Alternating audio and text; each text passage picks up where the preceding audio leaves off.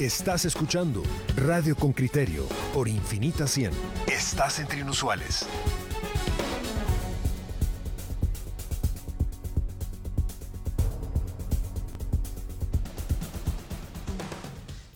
Miren, hemos preparado una entrevista especial. Se trata de Benjamín Wiesel. Es un científico guatemalteco que está trabajando para una de esas compañías que están en plena competencia por el desarrollo de la vacuna contra el COVID-19. Benjamín Wiesel em, este, se graduó de la Facultad de Ciencias Químicas y Farmacia de la Universidad San Carlos de Guatemala y posteriormente fue becario Fulbright para hacer su doctorado en inmunología y enfermedades infecciosas en la Universidad de Johns Hopkins. Buenos días, Benjamín Wiesel, ¿cómo amaneciste? Bien, gracias, ¿cómo estás? Bien, muchas gracias. Gracias por unirte a esta entrevista en Radio con Criterio. Ya presentamos que estás trabajando en una de esas empresas que está en plena carrera por la creación de esta vacuna que pueda aliviar al mundo entero. Y eso sí es literal. Contanos, por favor, en dónde trabajas y en qué estado se encuentra el trabajo por llegar finalmente a, a formular esta vacuna que curará el COVID-19. Sí, buenos días. Ah, muchas gracias por tenerme ah, aquí y, poder compartir con todos en Guatemala el trabajo que estamos haciendo en, la empresa donde trabajo, ah, así como casi los 140, 150 iniciativas que están en otros en otros países, así como en los Estados Unidos. yo trabajo en en esta compañía aquí en, los Estados Unidos. es una, eh, una compañía que, es eh, basada en, los, en, el Reino Unido. Ah, es una compañía de las uh, pioneras en la, en la, producción de vacunas. es la que produce mayor vacunas para diferentes eh, enfermedades infecciosas. Y estoy aquí en, Maryland, radico aquí en Maryland. Y, y de las iniciativas de, de producción o de generación de esta vacuna. Benjamin, ¿cuál es el, el que más, lo que más te llama la atención? ¿En dónde encontrás, digamos, los mayores signos de aliento? Bueno, uh, en cuanto al, como lo, lo, que sucede en estos momentos es que el, el, eh, tirarse a, desarrollar una vacuna es es algo que mucha gente no realmente no, no uh, tiene suficiente idea lo, uh, los, los, obstáculos que hay de por medio y más ahora en esta pandemia que se nos está uh, básicamente eh, eh, eh, tratando de acelerar lo más posible en un proceso que normalmente toma 15 años en aproximadamente 12 meses a 18 meses. Esto, las las, las compañías que más han avanzado ah, son compañías que, eh, por ejemplo, la, hay una compañía que trabaja con ah, una, una tecnología nueva que es de RNA. Esta compañía ah, está, es la más avanzada hasta el momento.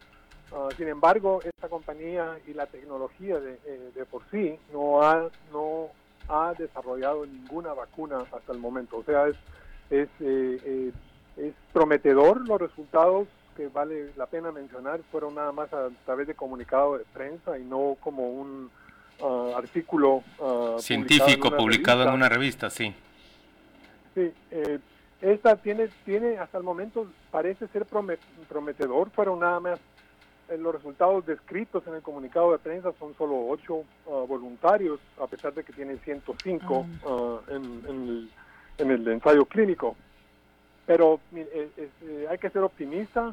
Eh, esperamos de que realmente eh, tengan resultados adecuados como para determinar que la vacuna es segura, que es lo primero que se debe ver. es, lo, más importante en esta etapa, porque una vacuna realmente se va a administrar a gente sana. entonces se tiene que estar seguro de que la vacuna es segura, básicamente. Y esta compañía está desarrollando esta eh, vacuna con una nueva tecnología que no se ha demostrado, no, no tiene ninguna vacuna eh, eh, aprobada en el mercado. Benjamín, ¿qué tanta presión se tiene en una compañía farmacéutica en estos momentos en los que encontrar una solución pueden ser muchos miles de millones de dólares en el futuro? hay presión, hay... ¿Cuál es la dinámica ¿verdad? De, trabajo cuando, cuando todo esto se da? Es, es, es, bastante agobiante y, bastante estresante porque la aceleración que se ve y que se oye ah, la experimentamos nosotros aquí en la empresa. Eh, básicamente ah, tenemos que trabajar ah, lo más rápido posible. Lo, bueno en caso de, este coronavirus es que mucho del trabajo ya se había hecho, básicamente se conoce ya mucho acerca de los coronavirus por el coronavirus de SARS y el coronavirus de MERS así como los coronavirus estacionales. Entonces no es que se empezó de cero, ah, se, tenía cierto conocimiento, ah, pero una, vez se, estableció la secuencia ah, de, la, principal proteína a la cual se, la mayoría de las vacunas están trabajando, que es la proteína espiga del, coronavirus, eh, se, tenía esa secuencia, entonces la mayoría de las empresas y estas, todas estas iniciativas están trabajando más que nada con esta proteína. Entonces, eh, no empezamos de cero, pero a pesar de ello, ah, la dinámica es, es, muy acelerada, uh, es estresante, y, pero es, es, es, muy, muy interesante poder estar trabajando para algo que potencialmente Ah, pueda uh, sacarnos de, esta pandemia, que realmente yo sí creo que es la única solución para que podamos regresar a cierto nivel de normalidad. Ah, una, vacuna será, y esperemos, esperamos que de las 140, dos que tres logren pasar, porque realmente Acertar. Quiero, quiero, hacer claro de que del, eh, solo 10% generalmente de la, en, general eh, de, las, de, los productos, drogas o vacunas que entran a fase 1 terminan siendo aprobados con éxito. Claro. Por eso al tener 140, digamos, en experimento, te, te genera que alguna, una o dos, tienen que pasar. Benjamín, eh, dijiste estresante, agobiante, acelerado. Así describiste tu trabajo hoy en plena pandemia en, dentro de los laboratorios de la empresa donde trabajas. Em, hace unas semanas leí un artículo que comparaba la carrera por encontrar y acertar con la vacuna con la carrera de llegar al espacio. Prácticamente las potencias del mundo están compitiendo una con la otra. Cuando decís es acelerado, es estresante y agobiante el trabajo en los laboratorios, ¿ustedes también sienten esa presión de competencia mundial?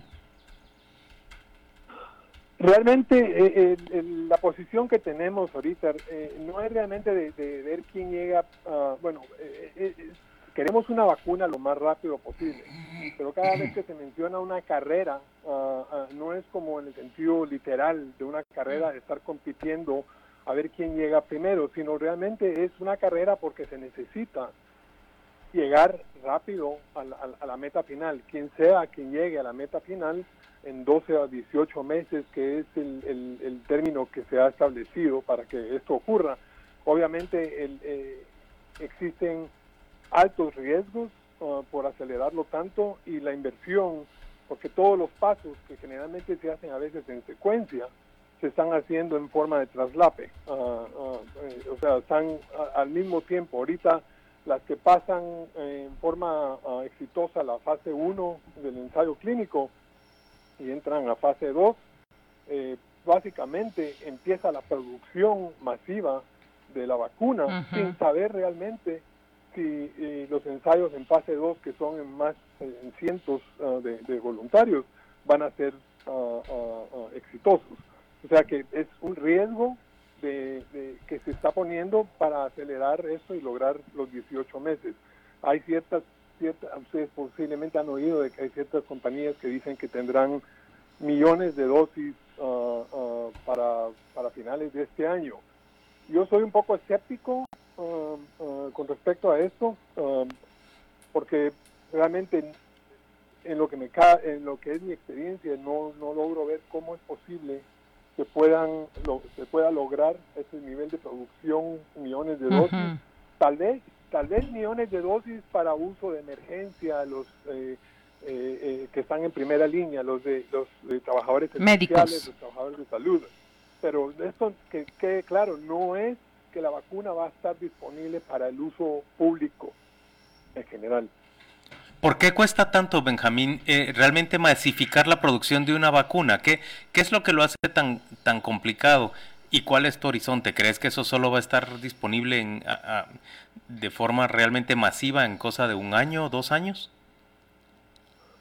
Eh, lo que lo hace complicado es de que cada etapa, cuando uno entra a la producción de una vacuna, los obstáculos que se aparecen ah, ah, a lo largo de todo el desarrollo, Ah, son realmente inesperados.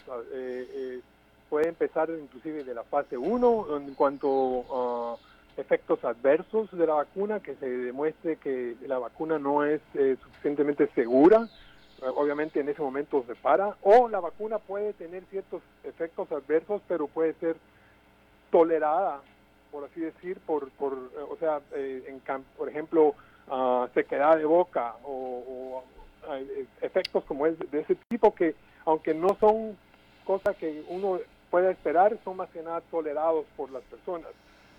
En ese momento, por ejemplo, si se demuestra que no es segura o que está provocando altas fiebres o, o que no induce la, la ah, por ejemplo, con una dosis adecuada uh, la, vacuna, que no, no se va a poder producir. Por ejemplo, en, en esta etapa 1 se, se, prueban varias dosis de la vacuna y uno espera de que, que pueda obtener resultados con la dosis más baja, pero no se sabe.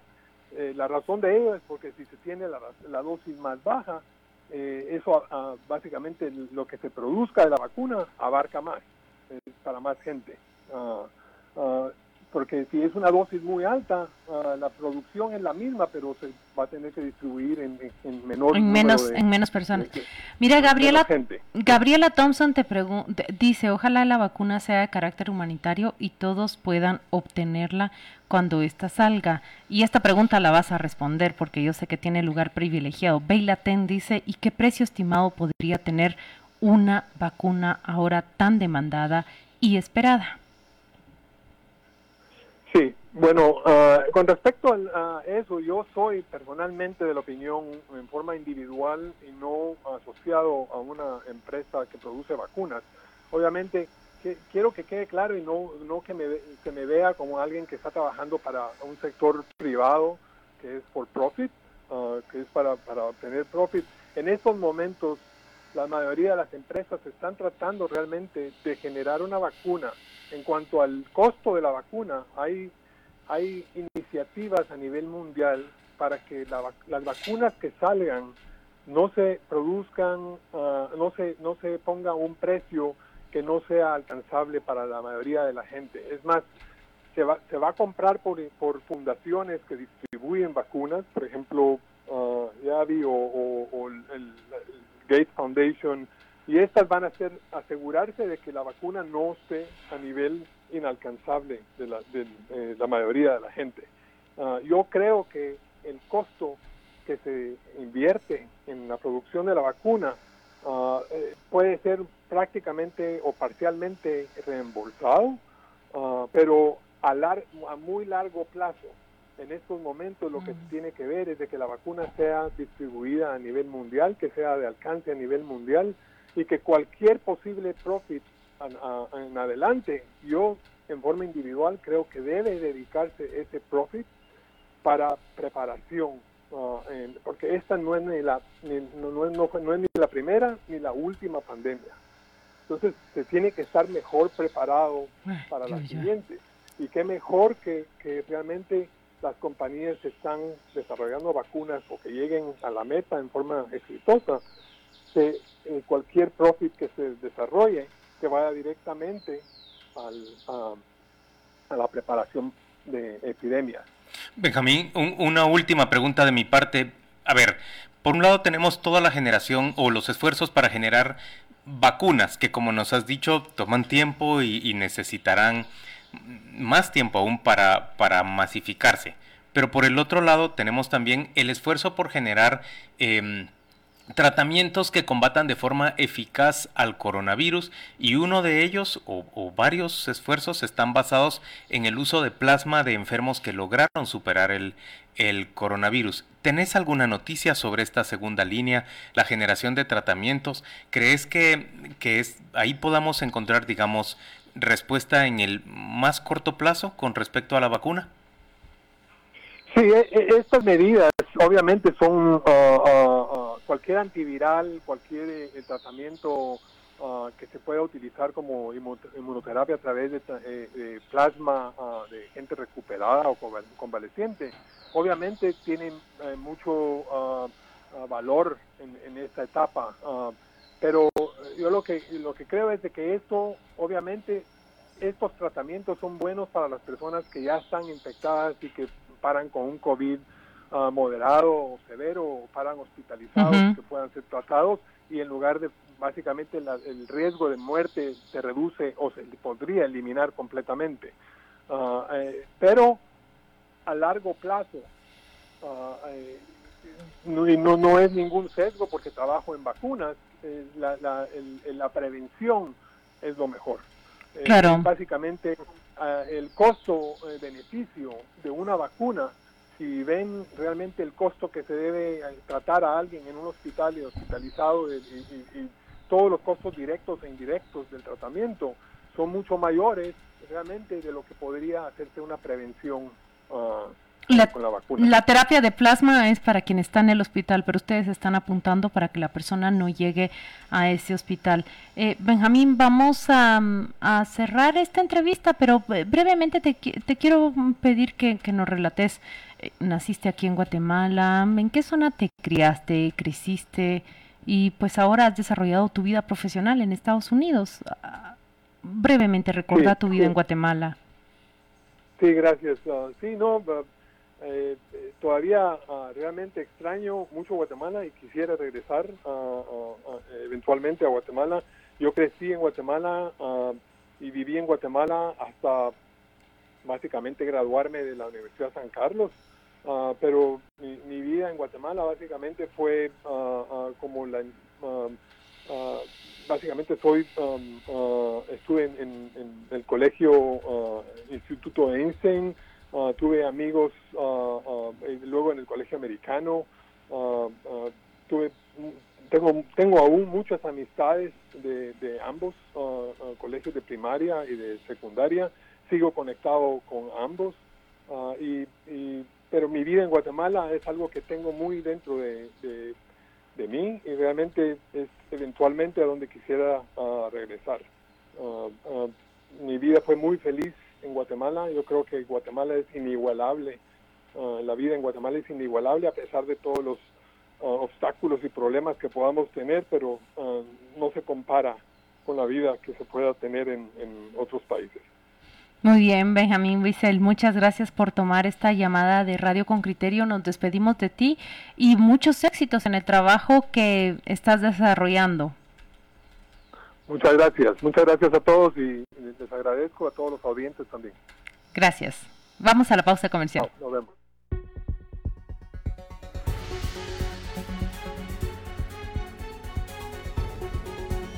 Ay, familia.